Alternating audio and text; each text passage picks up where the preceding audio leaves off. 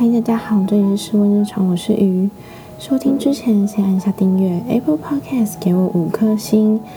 嗯，又来到我们通勤十分钟学习新技能。然后这次要讲的书籍呢是面对情绪攻击的勇气。嗯，为什么要讲这本书呢？其实，嗯，有的时候。就是会有一些困扰，或者是被家人的情绪牵着走，或者是被自己的同事、然后同居人、男女朋友，那这种情绪并不是我们自愿的。然后通常被受到攻击的时候，自己就会觉得哦，怎么这么衰小啊？为什么就明明就不是我的事情，你要发泄在我身上，或者是干嘛要把责任推到我身上？那有的，嗯，很多人都不知道自己要怎么样去应对，或者是怎么样把这个战场不要拉到自己身上。所以呢，我就开始就是对这本书很好奇。那我发现，哎，其实网络上好像蛮多人有这种有这本书的那个读后感，还有就是说书的分析，那就代表，哎，其实这本书好像蛮多人需要的。那我今天就来选择这本书，让大家听听看我的分析，然后还有我认为很重要的步骤，跟我读完之后的感受。那这本书嘞，它总共有四个面向。那最后一个步骤嘞，就是呃，怎么样不要落入情绪攻击的地雷。那四个步骤就是面对情绪的攻击，心里要先撑起防护伞。那第二步呢，就是远离战场，当个旁观者。第三步就是人际的断舍离。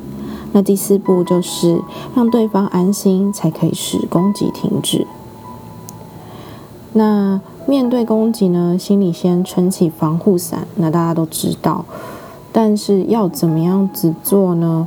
就是心里不要有一直有那种自己是受害者的感觉。然后别人口出恶言，也不要就是一开始就觉得哦，别人是不是对你有害？然后不然就是嗯，觉得自己很可怜，干嘛要去淌这个浑水？因为你有了那种被害者的心态，你就会去攻击他，因为你心里会产生一个防卫机制嘛。那你攻击他，那战火就被点燃了。那。如果说他位阶比你高，那你的受害者心态又不敢讲，可是你的这一份愤怒的情绪是从旁边、从其他地方宣泄出去。其实第一个，除了你自己心里会觉得很委屈；第二个就是你又把你不好的情绪丢给别人。如果说你不知道为什么别人为难你的理由，那也没关系。当你感到就是为什么这样子的事情会找上我的时候，你应该保持着，就是呃，对方应该是受到什么样的威胁或是困扰，才有这样子的举动。那所以，就是你可以再去问他说：“嗯，请问你遇到了什么样的问题，让你就是情绪的反应这么样大呢？”然后不要就是心里默默的想说：“哦，是我做错了什么，才让他那么生气，或者是。”对我做这种事情，对我生气的人怎么这么讨厌？然后或是啊，这个主管真的是很讨厌呢，每次都是做错事情，然后就一直跑来骂，也不好好说话什么的。或许他是因为他嗯过去可能说心理受创，然后或者是他本来就是面对这种变化不好适应，会觉得很紧张的人。种种的原因呢，都是源自于他的害怕、不确定，遇到困难不知道怎么解决，或是有很紧急的事情，才导致他现在的情绪这样子的无法受控。那这边呢，我真的要讲，我觉得他这边真的是说的超对的。我之前就是遇到一个，就是嗯做错事情的人，他本来就是要呃摆平这一切。然后突然就是被发现了，那嗯，除了被人员就是同事发现之外，那还被就是我们的主管发现。那后来他自己就是说不出话来，然后就开始硬凹啊、大声啊，然后他明明就是六十，嗯，六十几岁的人了，然后他还说：“我可以去接我的小孩吗？”就是他已经下课，然后可是那时间点已经是不知道是几点，大概中午吧，三点多，就嗯，也不是放暑假时间哦，所以就不知道他就是后面讲的话就开始乱枪，就是乱枪打鸟啊，语无伦次啊，然后他的策略全部都乱了。对，然后就开始生气，所以我就是我觉得这种状况下就很适合，就是用来印证，就是书上面写的，他受到了威胁，他感觉自己就是快要被揭穿了，所以他开始大声说话，他想要用这样子的方式去吓唬别人，然后让他自己脱身。这本书呢，就是嗯，要你用这种你今天遭受到了。情绪上的攻击，不管是小小的生气、不爽、怨怼，或者是那个大发火，你都要就是觉得说，哦，其实是对方有困扰，然后但是他可能想要求助于你，然后才找你，然后宣泄他这个出口，对。然后我觉得他利益很好的是。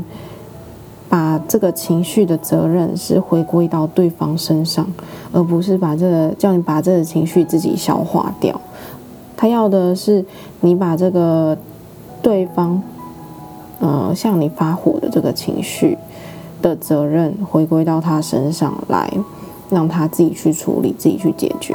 你只是做一个旁观者，去引导他找出他的困扰，然后正式的面对问题，然后去。找出方法。第二步嘛，就是旁观者的心态才能够远离战场。他意思呢，就是你要把这件事情，把它想的跟自己没有什么关系，本本来就对你自己没有关系啊，因为又不是你在生气，又不是你在困扰。对，那多一份体谅这样子。那如果说你用这种哦，不是我自己的事情。就可以就是从受害者的宝座，或者从这个战场当中脱离。因为如果说这个战线呢不小心扯到你身上来，啊，那就没完没了啦，你就是里面关系人啦，对不？嗯，一些企图驾驭对方，然后或者是你想要去干涉到对方的，就是行为，或者是你跟他正面的起冲突，也是让你从。呃，不是这次事件的主要关系人，然后变成这事件其中的核心成员之一。那第三步就是人际的断舍离。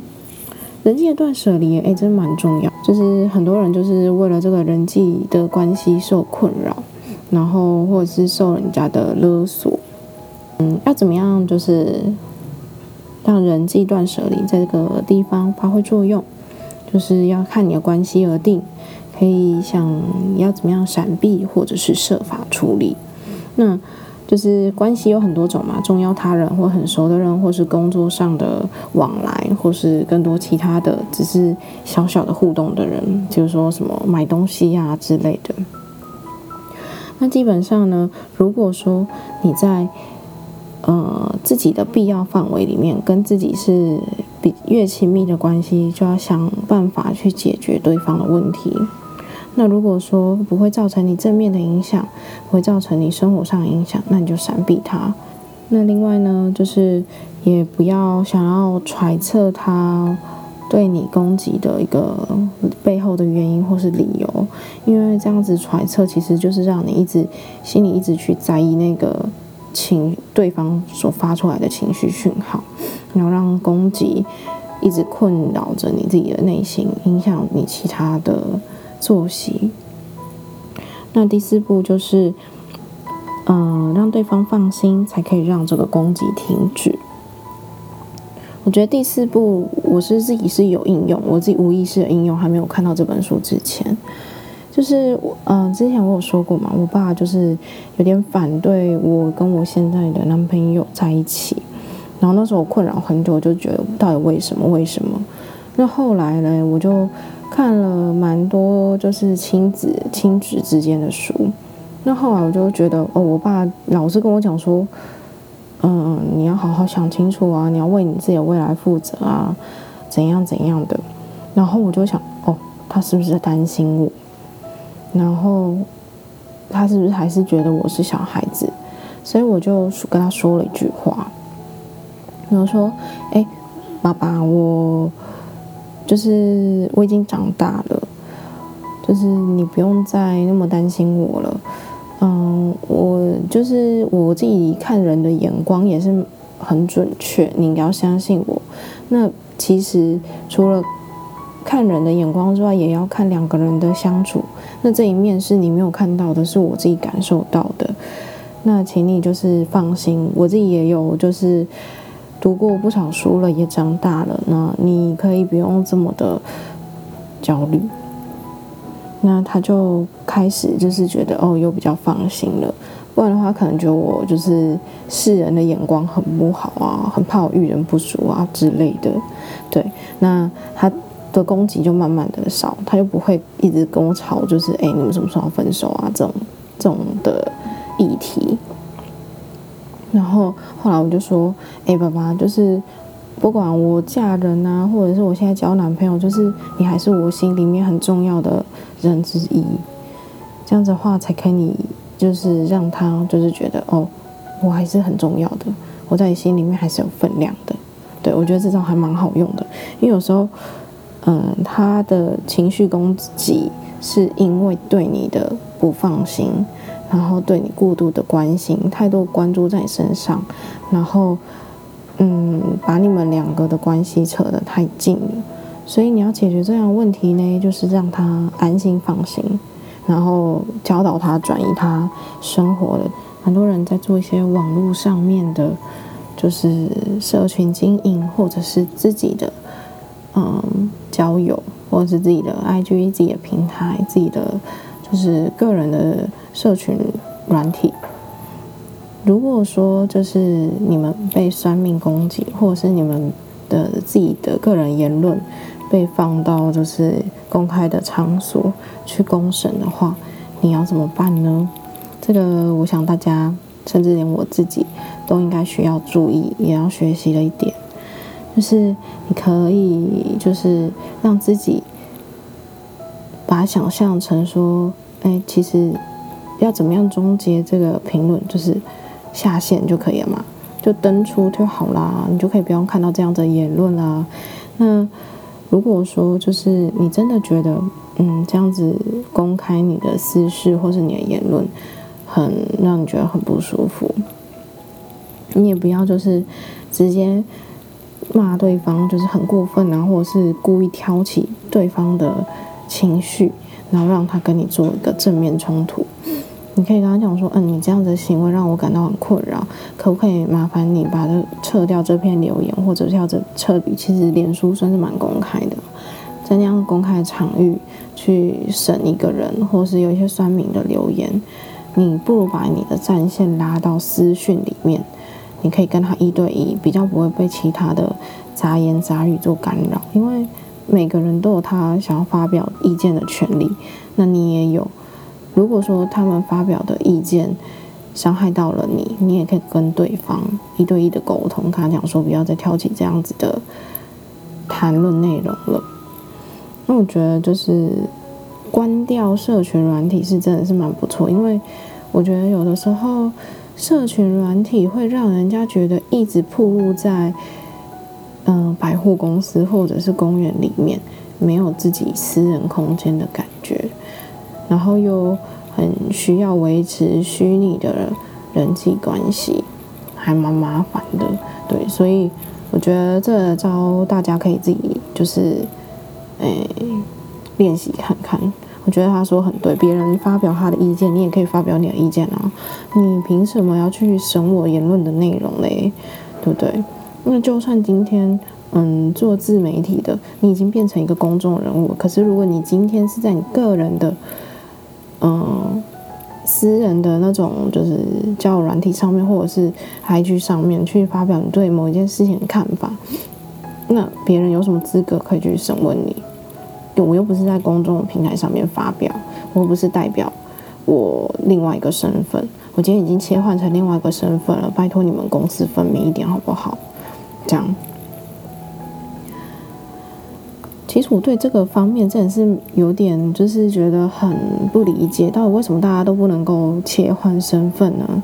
去一直去审别人的言论，对这些人来说到底有什么好处？就难道没有比这件事情可以讨论了吗？那我自己的想法是啊，就目前网络霸凌或是被留言攻击，我自己觉得比较乐观的意见是。我今天够有名，我才有办法让大家这么样重视我说的话，所以不如大家也反过来就是想，最后一点呢，就是要四大原则让你远离攻击的地雷。